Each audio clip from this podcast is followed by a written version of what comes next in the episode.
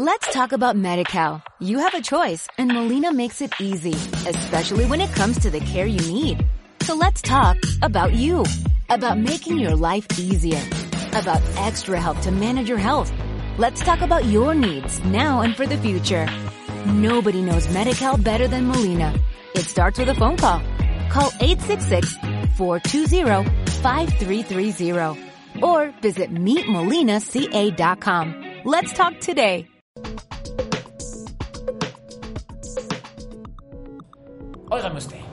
Si eres un apasionado de correr por montaña o en asfalto, si te encanta aprender y profundizar más en el entrenamiento, la nutrición, la psicología y mucho más, bienvenidos al podcast de estrategas del trail y run. Soy Chimes Canellas, entrenador de Locos de la Resistencia, donde he ayudado a más de 300 corredores de todo el mundo a lesionarse menos, a aguantar más, pero sobre todo a disfrutar más de sus entrenamientos, en combinación con su vida real, con su familia, con sus amigos, con su trabajo, con todo ello. Si te gusta nuestro mundillo, tengo un regalo para ti en la descripción del episodio. Así que lánzate a por ello, te va a encantar. Además, te permitirá estar informado de cada uno de los episodios del podcast.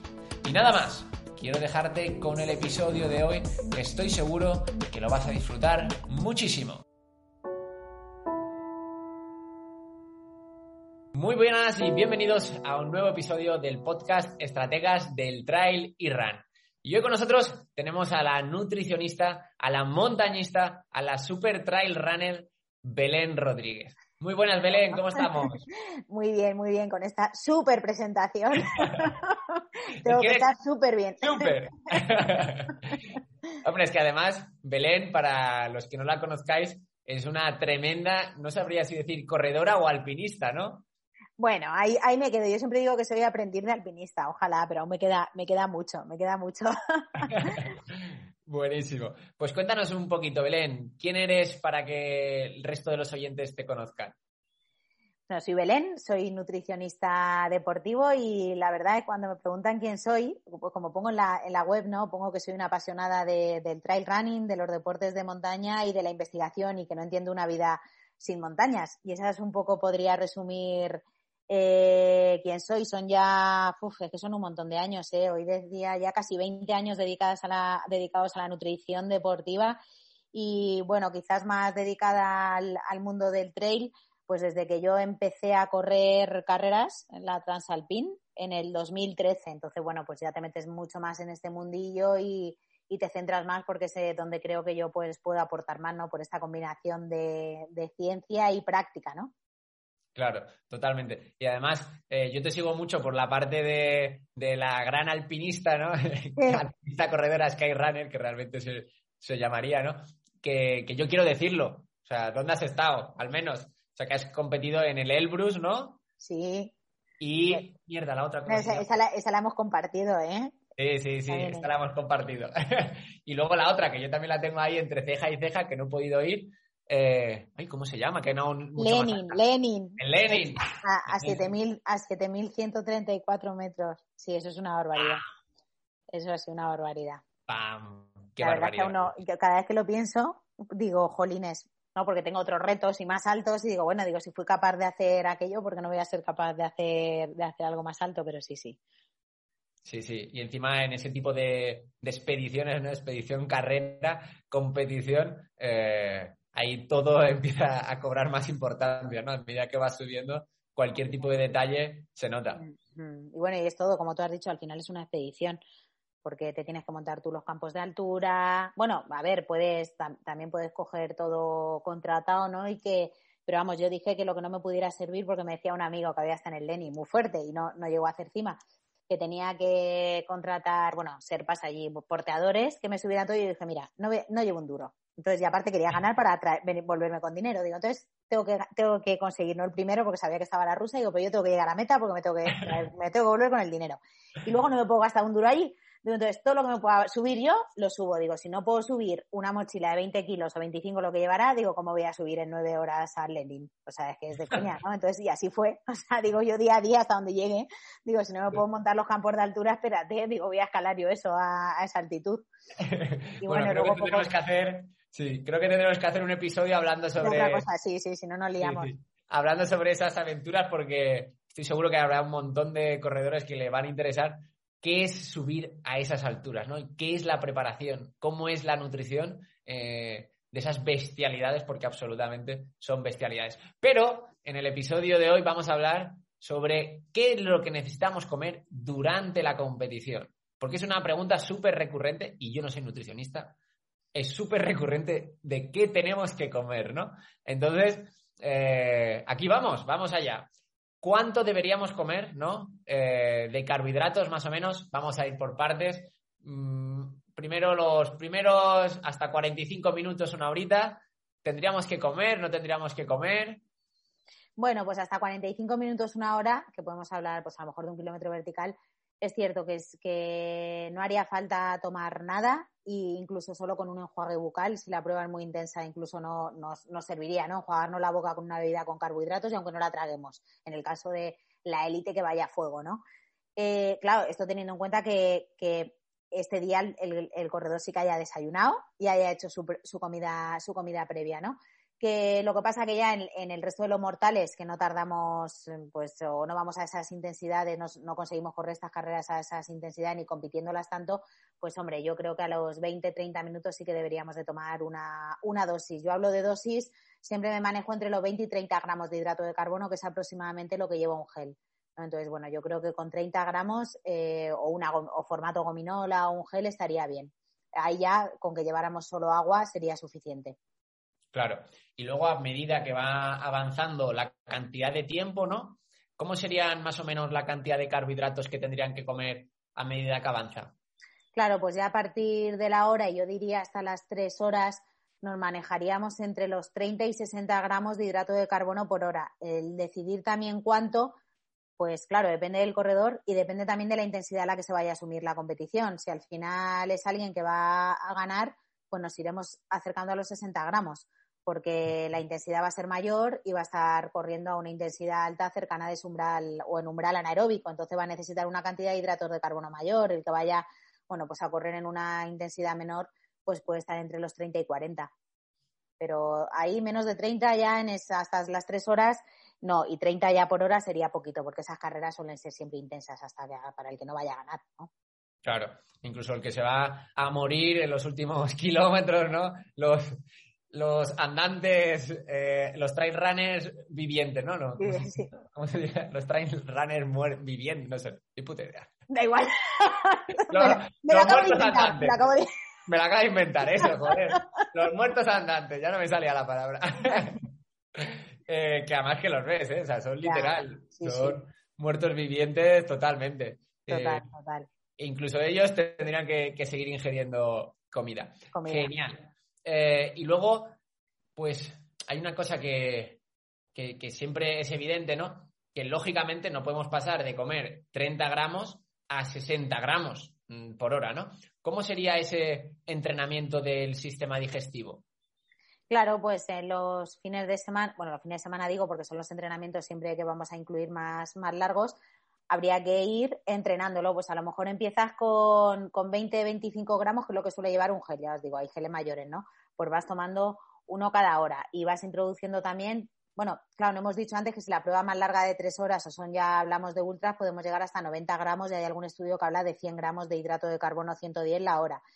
Pero la idea sería esa, empezar ingiriendo lo mínimo, ¿no? Lo que, pues a lo mejor lo que lleven nuestros geles y decir, vale, venga, me voy tomando uno pues cada 50 minutos y además voy bebiendo una bebida que también lleve carbohidratos y luego ya en la siguiente salida pues a lo mejor establecemos también quizás cuando empecemos a meter más dosis que coincidan también, a mí me gusta hacerlo coincidir con entrenamientos que, que pues os pido el, o al entrenador al deportista le pido el entreno y veo ya pues este entrenamiento que vas a tener intensidad o cambios de, de ritmo encuestas este fin de semana, venga, vamos a aprovechar este entreno para meter un poquito más de cantidad, porque al final si es un caco muy suave, pues les cuesta también porque no da la sensación del vacío de, glucógeno, ¿no? Pero cuando es un entrenamiento más intenso, sí, entonces ir jugando un poco con la intensidad de los entrenamientos para ir incluyéndole al deportista más cantidad. Y sobre todo que vaya probando tanto geles como formato gominola, como algo sólido, o sea, alimento real. Totalmente, totalmente. Me encantaría que toda la gente que nos está escuchando si saber si alguna vez habéis escuchado eso del entrenamiento del sistema digestivo. Porque a mí, la verdad, cuando lo escuché dije, ¿qué puñetas es esto? Y ahora que lo vemos tan normal, ¿no? Eh, y me gustaría saber si, si, los oyentes lo conocen. Si no lo conocéis, decírnoslo que entonces hablaremos más sobre ello y traeremos aquí de nuevo a Belén que nos cuente más historias sobre ello. Genial. ¿Y qué te iba a decir, Belén? ¿Es necesario incluir proteínas durante la competición? Si es una competición fuera de los ultras, no. Al final, bueno, si hay un desayuno, pues sí que sería óptimo meter esa, esa proteína de alta calidad, que ya puede ser a través de alimento o a través de una proteína en formato, en formato whey. Pero ya si estamos hablando de una competición por debajo de tres horas, no es necesario meter nada. En una competición ya más larga, eh, cuando nos vamos ya a carreras de, pues vamos a poner, no sé, ponerte el límite de seis horas, pues ya a partir de seis horas sí que se ha visto que un aporte de, una proteína, antes hablaba de BCAAs, pero ya se ha visto que los BCAAs se oxidan y muchos que nos escuchen estarán tomando BCAAs y lo seguirán tomando y se lo seguirán pautando su nutricionista deportivo. Eh, pero al final no, no, no sirven de mucho de nada, entonces sí que es cierto de complementarlo pues con una o con aminoácidos esenciales o con alguna dosis de proteína bajita.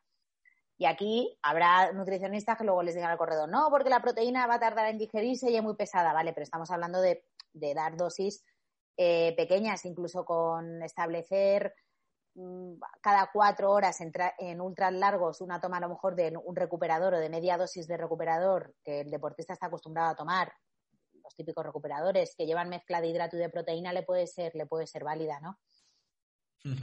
o algún isotónico que lleve algo de, aminoácidos, pero que sean aminoácidos completos, ya que no solo lleven BCAAs, que lleven todos los aminoácidos esenciales.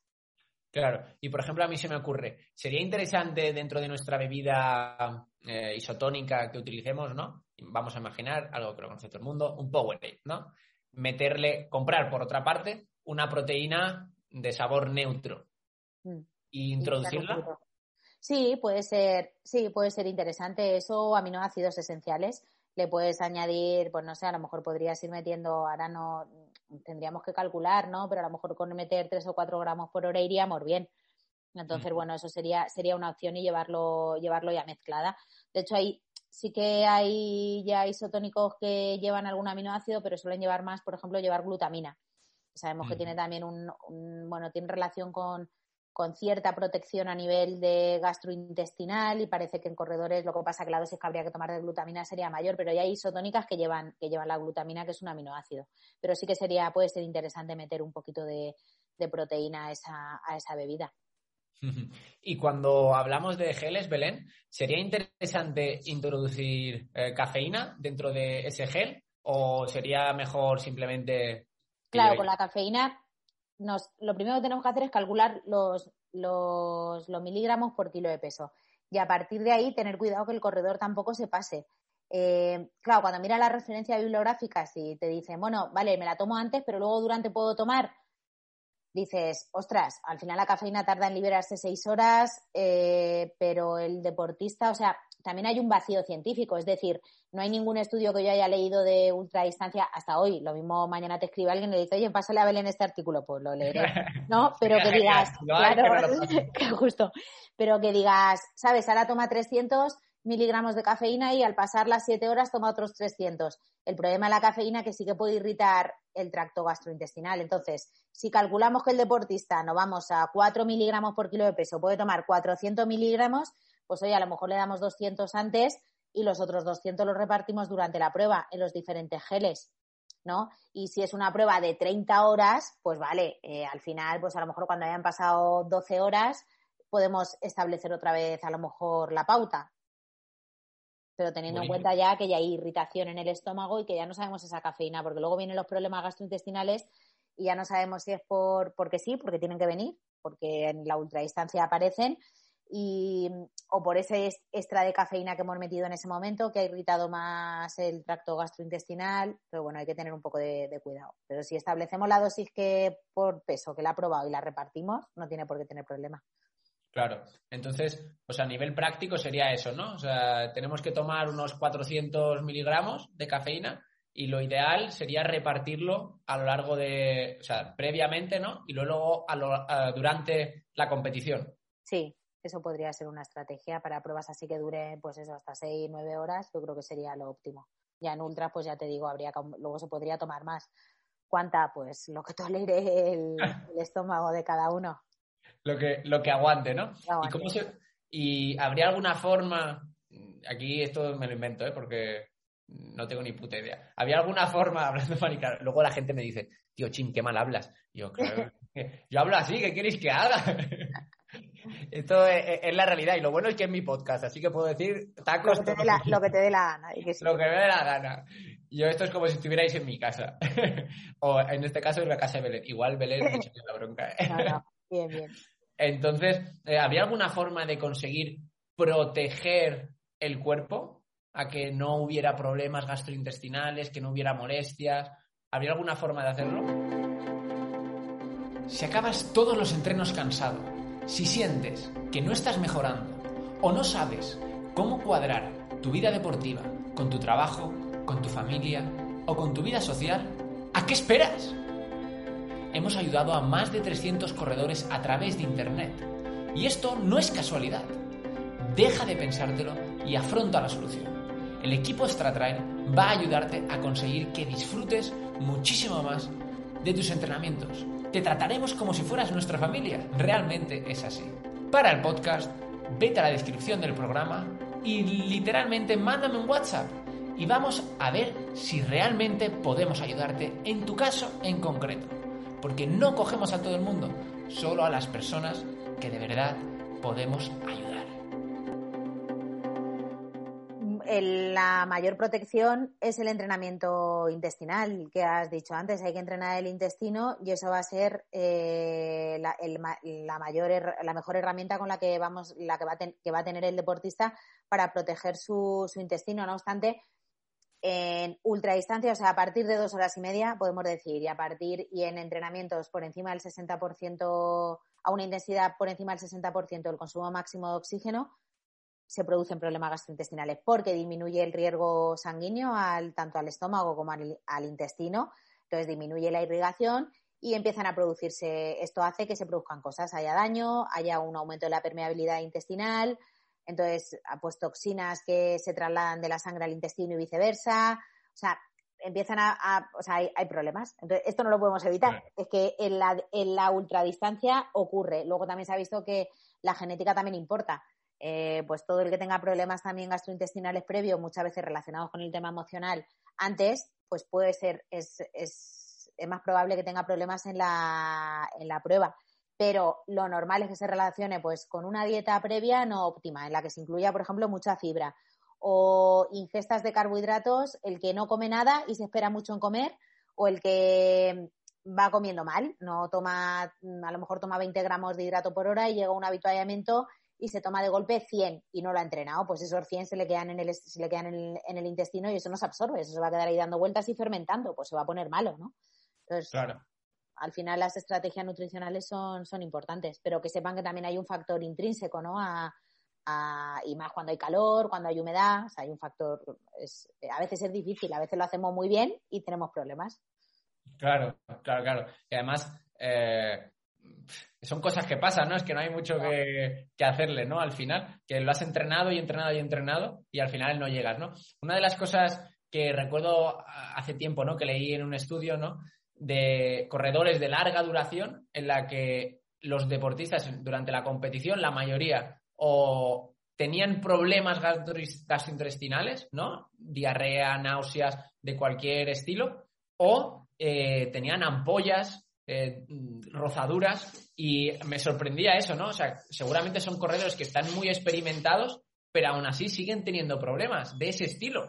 Ya, sí, y es, y es así, ¿eh? Yo te digo, yo hay carreras que aún no sé, pues en, el, en este año, en el Campeonato de España, no entiendo por qué me, me, me puse mala del estómago. Bueno, luego empiezas a analizar y dices, pues sí, a lo mejor fue como iba con el ligamento roto y no estaba bien recuperada, pues me tomó un ibuprofeno y a lo mejor no me lo debí de tomar pudo ser el ibuprofeno, pudo ser luego analice la cafeína y quizá me pase de cafeína. Hay veces que con uno mismo somos más laxos, ¿no? Me hago los cálculos, ah, por ajo hago esto, ya lo tengo muy mecanizado y luego digo, madre mía, la cantidad de cafeína que me he metido en esta prueba.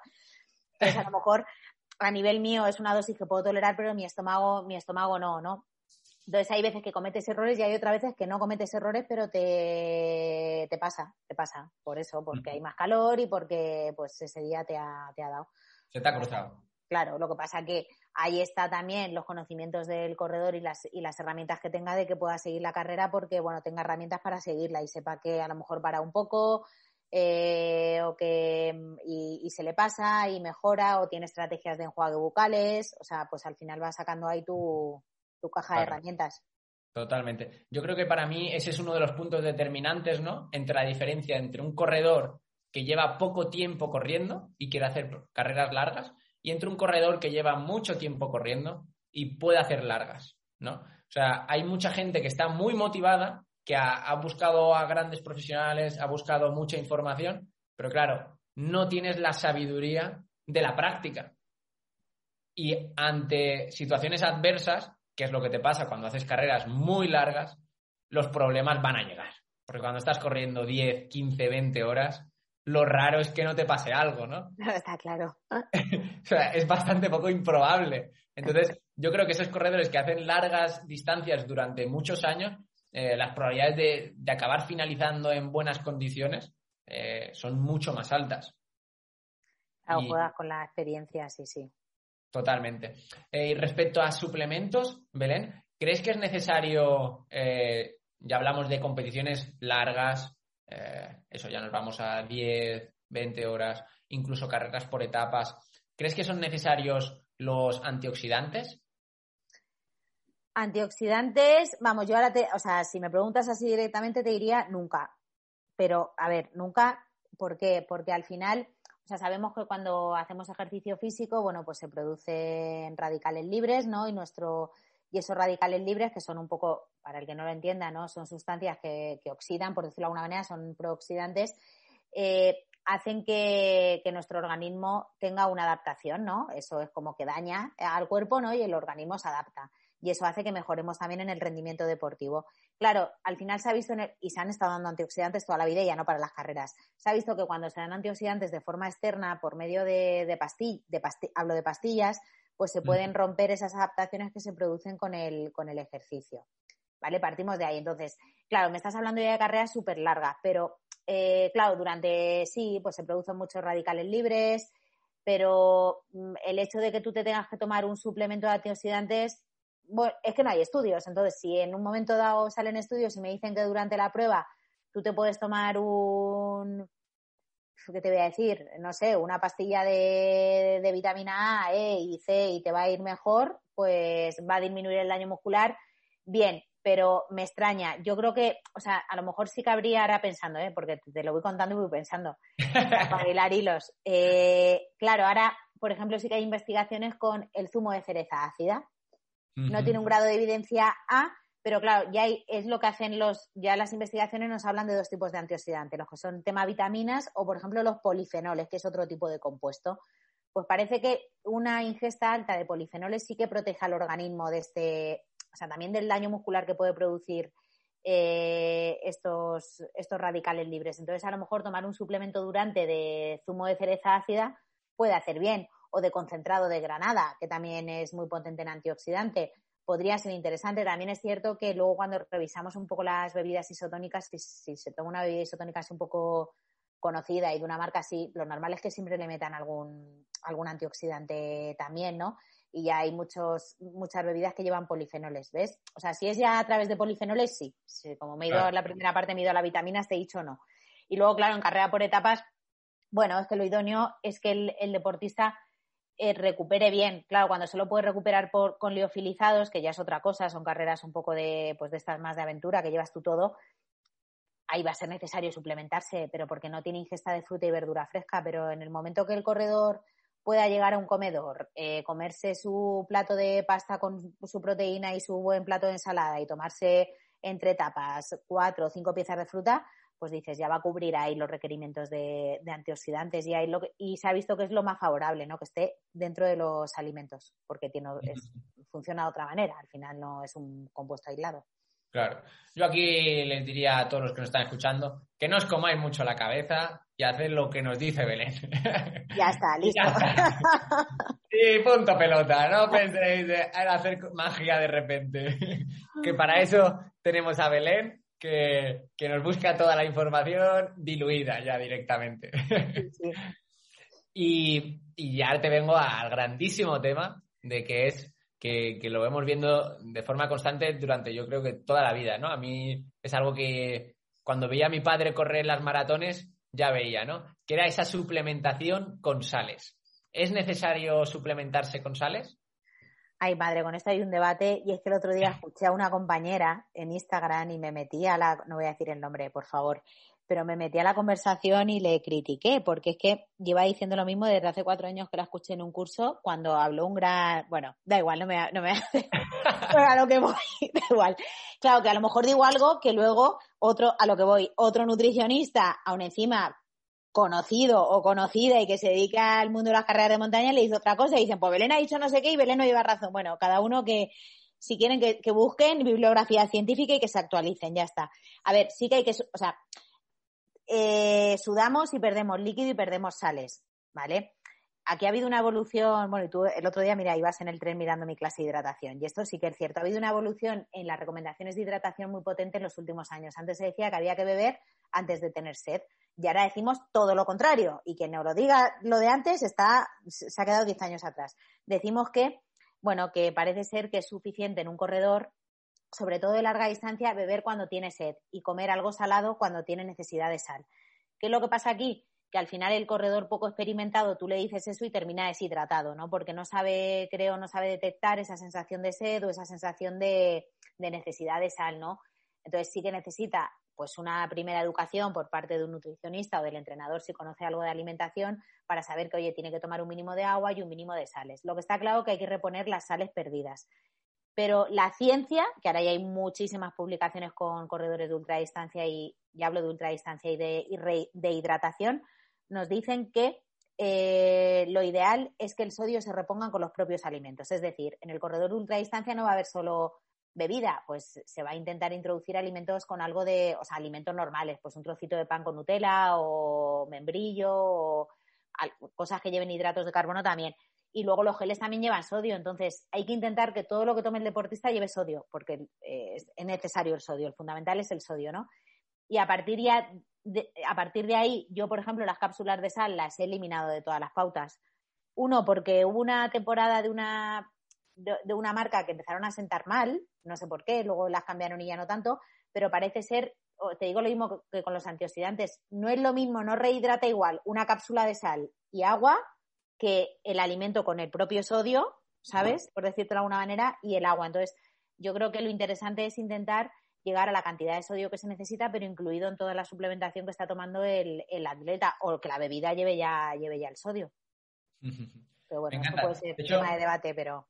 Sí, sí, no. De hecho, la verdad es que quería preguntártelo, eh, porque a mí también me llamó la atención, pero claro, yo no tengo ni idea de nutrición. Entonces, yo cuando estaba en la clase que yo tengo a, Belén de profesora, ¿no? Y entonces estaba en la clase y veía, chuta, que me está diciendo que no tengo que llevar calculado, ¿no? Que tengo que ir viviendo, yo que tampoco lo lleva calculado, ¿eh?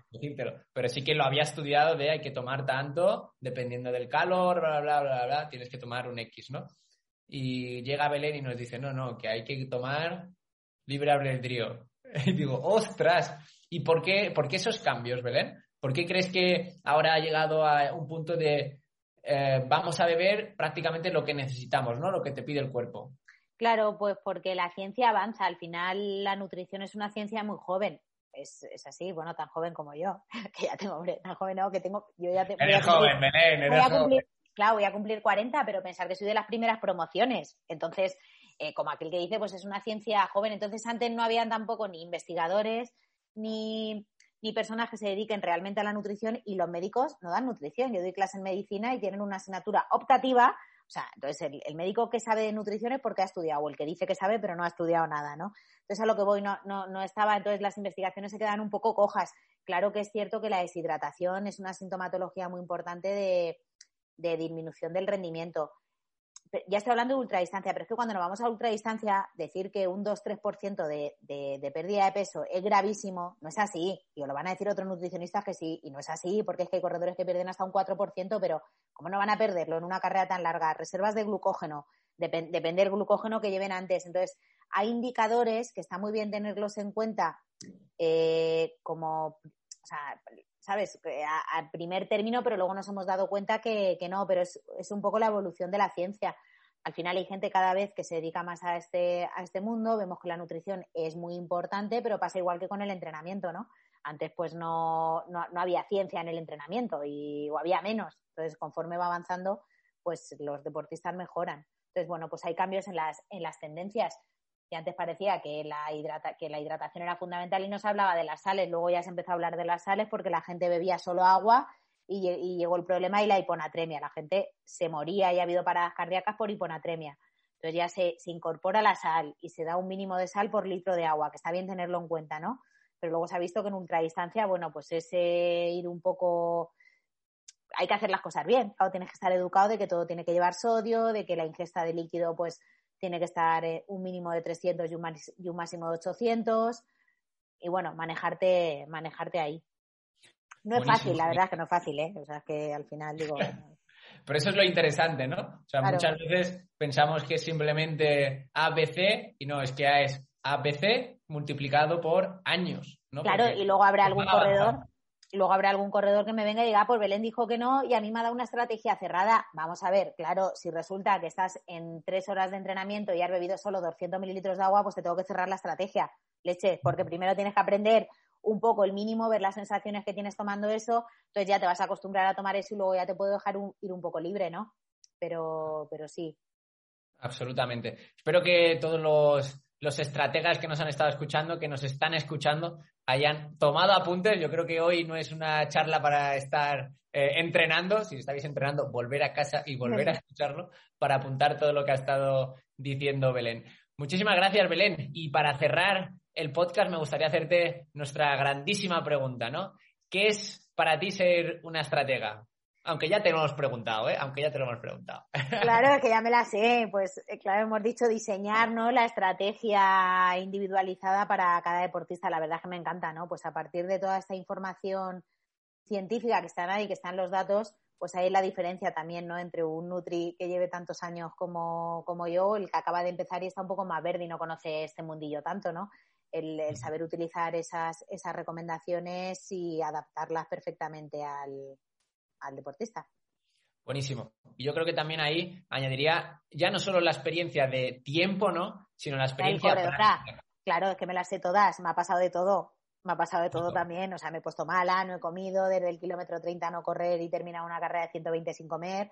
O sea, me las sé todas, creo. Bueno, me quedará alguna, me quedarán muchas seguro, pero bueno, ya, ya tengo... Pero ya, ya hay un saco. Y ya, no solo eso, las experiencias de que le han pasado a los deportistas. A, los demás, claro, y a los deportistas, sí, sí, vas haciendo ahí un buen. Porque aprendo muchos de ellos, claro, cosas que a lo mejor digo, jolines, ¿cómo voy a mandar, no sé, eh, los crackets? Nunca se me ocurriría pautárselos a nadie en una carrera de ultradistancia, o llevan grasas, tal, lo veo ahí.